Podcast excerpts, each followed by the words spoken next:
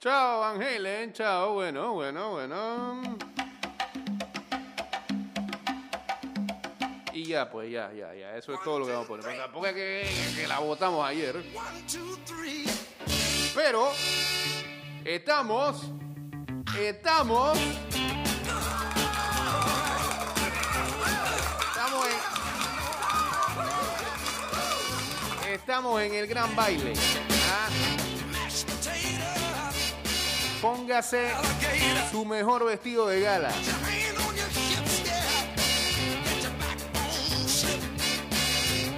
Apriétese el gatito.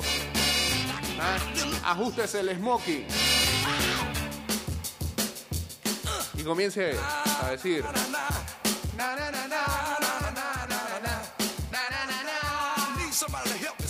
Vaya.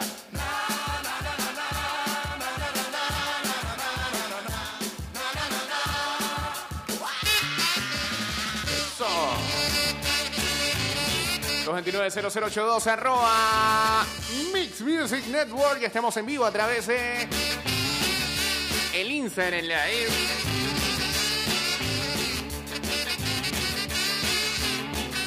Y estos audífonos se fundieron, ¿eh? Pareciera.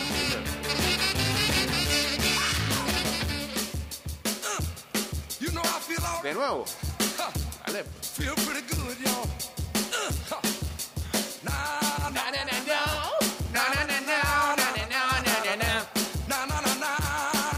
Nah. Guachateamos en el 612-2666.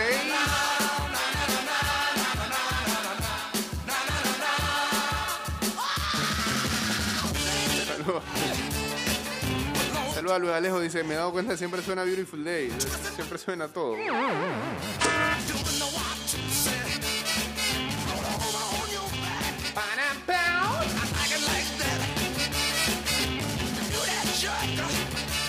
Estamos en la octagonal. Avanzó mi orgullo. Mi país. Excelente momento para grabar videos llorando.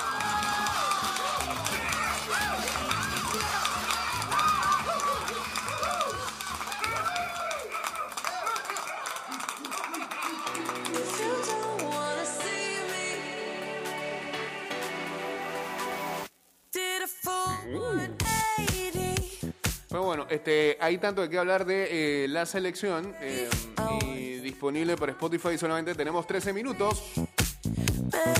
Saludos a Espinosa Maleli, que se une aquí al Instagram Live. Lo que sí me sorprendió es que anoche me llegó una columna que yo no esperaba. Columna de wrestling Tommy. Dale, pues, dispara, que todavía falta la, la de Luis Alejo. Adelante. A todos los fanáticos de ida y vuelta. Bienvenidos nuevamente a la columna del wrestling nacional e internacional. Como habíamos dicho la última vez, WWE quiere que el SummerSlam de este año sea el WrestleMania. Como ya dijimos, va a entrar todo el mundo a ese estadio de Las Vegas, Nevada. Quieren traer a John Cena, quieren traer a La Roca, quieren que Roman Reigns sea la cara malvada de la empresa. Van a darlo todo. Pero también viene algo que va a generar mucho dinero y mucha controversia. Sí, señores. La. Aparentemente este año la WWE Ajá. va a tener su show anual en Arabia Saudita. No, eso Sí, no, señores, la loco. plata de los jeques no solamente Qué está en porquería, el fútbol, también está en el mundo del wrestling. Los manes bochean y todo. contexto de qué tratan estos eventos en Arabia Saudita, se lo voy a poner así. A ver. Hace unos años hicieron uno, el Sí, primero, sí, sí, y el jeque dijo, yo quiero que tú traigas a Yokozuna. correcto. Y Vince McMahon le dice, Pero pero, se murió. eh, Yokozuna murió en el año 2000. Y el jeque, el jeque Lo vas a tener revivir. en blanco Ajá. y le dijo, quiero que traigas a Yokozuna. ¿Qué? Así que el señor Vince McMahon tuvo que ir al Japón, a las ligas o torneos, no sé cómo se maneja esto del sumo, a ver no quién era el que tenía el título de el Yokozuna no en de Japón. Hablaron con el caballero, Sí. les dieron unas clasecitas de lucha libre y el señor fue al show de Arabia Saudita a luchar. Eso sí, fue parte de un Royal Rumble y duró como un minuto, Sí. pero ellos querían a Yokozuna y Vince McMahon le trajo a Yokozuna.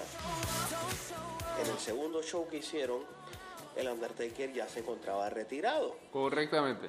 y el jeque le dice a Vince McMahon, te voy a dar un millón de dólares para que el Undertaker venga. No, él está et- retirado. Ok, te voy a dar 3 millones de dólares para que el Undertaker venga. Eh, no, el Undertaker ya está retirado, no va a luchar. Ok, yo quiero hablar con el Undertaker. Jeque se puso en contacto con el Undertaker, el señor Mark Calloway. Y el jeque le envió por correo un cheque en blanco al Oh. Undertaker. Oh. Pon tu cifra y quiero que vengas a luchar porque quiero que en mi país haya venido el Undertaker. Undertaker le quiero 20 Sí, mil dólares. Ah, no. Así es el negocio de los jeques en la lucha Sí, libre. en todo, brother. Cada luchador que asiste a este evento recibe una paga entre 500 mil y un millón de dólares, Se pelean por ir allá. aunque el del año antepasado hubo un pequeño malentendido entre las autoridades de aduana. Un problema político ahí. se fue huyendo en su jet privado con Brock Lesnar. La versión oficial es que Vince McMahon estaba de apuro y se tenía que ir y, y Brock Lesnar se coló, pero el resto de los luchadores se quedó atascado en el aeropuerto de Arabia Saudita, escoltados por militares por seis horas. Creo que nunca sabremos cuál fue la versión oficial de lo que pasó. Aparentemente es un negocio peligroso, pero que deja mucho dinero.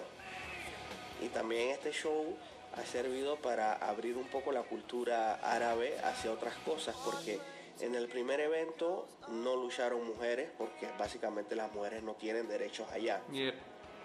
En el segundo show, las mujeres pudieron luchar, pero con ropa desde el cuello hasta los tobillos y ropa holgada. Que no se vieran curvas, que no se vieran boobies, que no se viera nada. Y aparentemente esto fue del agrado de los jeques, así que no sé. Vuelven las mujeres, manejar, sí. Si habrá más luchas de mujeres o no sé. Esto de verdad que es una locura. Y para terminar, pues este sábado 19 la GW Eso, eso, presenta eso. el evento Broken Dreams desde las 6 de la tarde. El evento dura aproximadamente unas dos horas, dos horas y media máximo para que. ¿Y dónde queda, ah? Eso es lo mejor de todo. Este toque de queda malvado, para no decir otra palabra. ¿Dónde queda la GW Ajá. Transísmica frente al restaurante de la M? Ajá, sí. En la plaza donde está ¿Qué- qué la casa de empeño y la discoteca. Miguelito, el restaurante Miguelito. Bueno, Jake, esto ha sido todo por hoy. Regresamos a la cabina. ¿Cómo no, hombre? Muchas gracias, señor Tommy. Esa fue la columna del wrestling.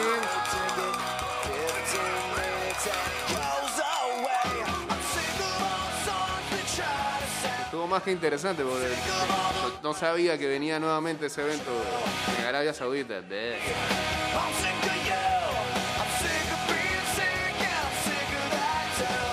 ¿Por qué me preguntan a mí qué, le pasó a Cheve? Ahora en Batacazo lo pueden llamar y le preguntan. Ahora, si hacemos un análisis, porque la gente está haciendo análisis del partido y análisis del video de Cheve. Es un análisis, te ven una lágrima en la vuelta. Ah. Parecen a los hijos míos cuando están llorando para que uno los vaya llamando la atención. Uno voltea a ver, ah, no, hombre.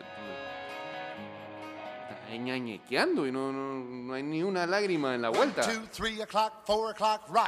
O'clock, o'clock, rock. O'clock. Pero está bien, hombre, está bien. todo eso- ¿Se viralizó o no se viralizó? Digo, no sé si para bien o para mal, pero ¿se viralizó o no se viralizó? Ya cantamos Patria, ya la sonamos un pedacito, pero nada más puse 5 segundos porque tampoco es como para que estemos celebrando así, saltando demás. El juego de ayer fue malísimo. Apretar va en nuestro ADN. Y bueno, para ahora sí ya meternos en ah, tema de selección, nuestro columnista de fútbol. Venga, adelante.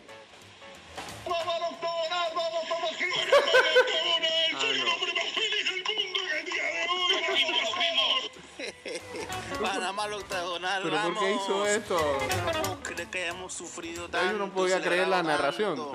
Contra estas islas, yo no puedo creerlo. Somos una cosa increíble, de no creer, de no creer. Pero bueno, llegamos al octagonal, se ha cumplido el objetivo. Tomás Christiansen, siempre creí, mundo sabe que siempre creí en Christiansen. Nos metió en el octagonal contra viento y marea.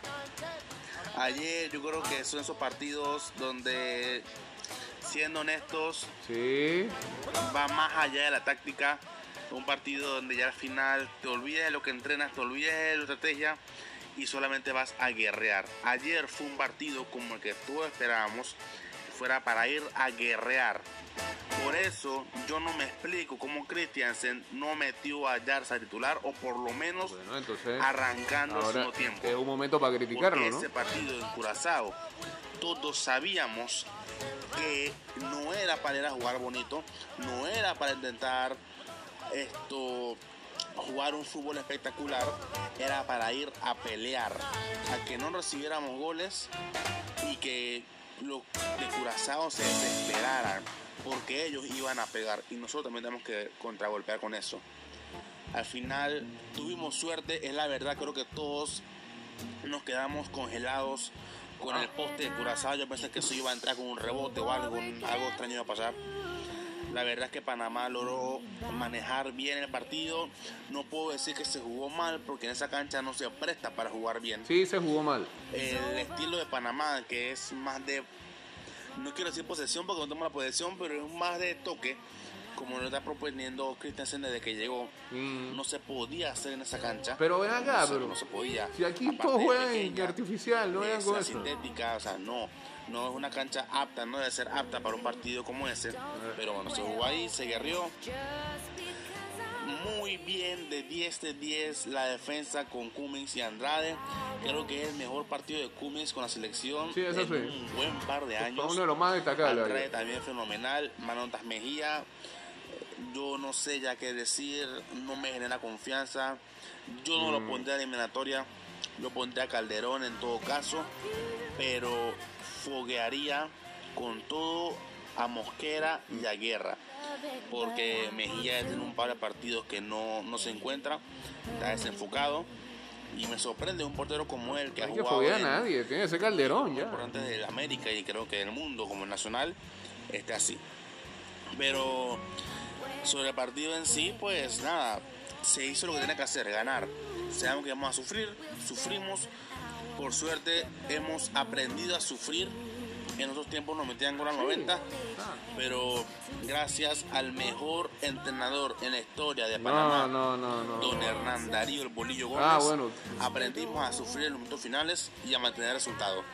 Eso fue lo que hizo Panamá ayer, sacó la experiencia, me gustó mucho que jugara Palacios titular en vez de Mameluco. Mameluco es muy ofensivo, Palacios cumple en defensa y ayer no Pienso era un igual. partido para ir a atacar todo el, min- todo el tiempo. Me criticaban ayer, pero pienso igual. al final, metías a Mameluco para que te diera más profundidad por las bandas. Muy bien, Palacios, cumplidor y con experiencia, que no es más importante. Y Mameluco ya es para que probarse en Copa Oro, junto a Newton, Aurelien y esos jugadores.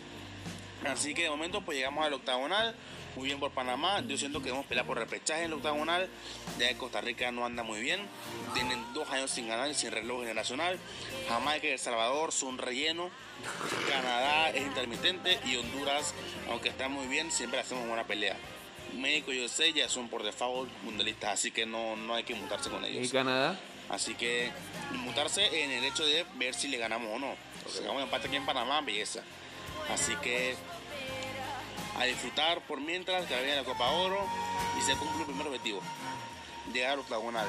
Todo lo que viene ahora es ganancia, aunque no vayamos al mundial, porque se va a dejar una base, que eso es lo más importante para Christensen. Así que hasta aquí mi columna de hoy y nos vemos en el octagonal. ¡Vamos! Eso, 14 juegos. Síguenos en las redes. 14 juegos, lo serio.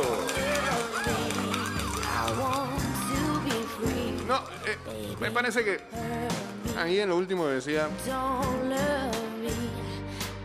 yo siento que esta vez está más difícil que eh, el hexagonal pasado, en donde fuimos al mundial y que soñábamos y que, soñábamos con un repechaje ni nos veíamos dentro de los tres. Pero esta vez lo veo todavía más difícil. Pero que no se vea como una mediocridad, siento como una especie de alivio de por lo menos haber llegado a esta instancia final, porque siento que no se está regalando prestigio. Ahora dirán algunos y que bueno, si ya fuiste al mundial tienes que ir a todo. Yo- no estoy tan seguro de eso. Este, sobre todo la manera en que clasificamos a dicho mundial. Sobre todo por el proceso renovado, o sea, como sea, y, que creo que ayer quedó demostrado, porque eh, salvo tres fichas, el resto de jugadores que estaban en el campo parecieran novatos en eliminatorias el día de ayer, cometían unos errores. Se este programa. en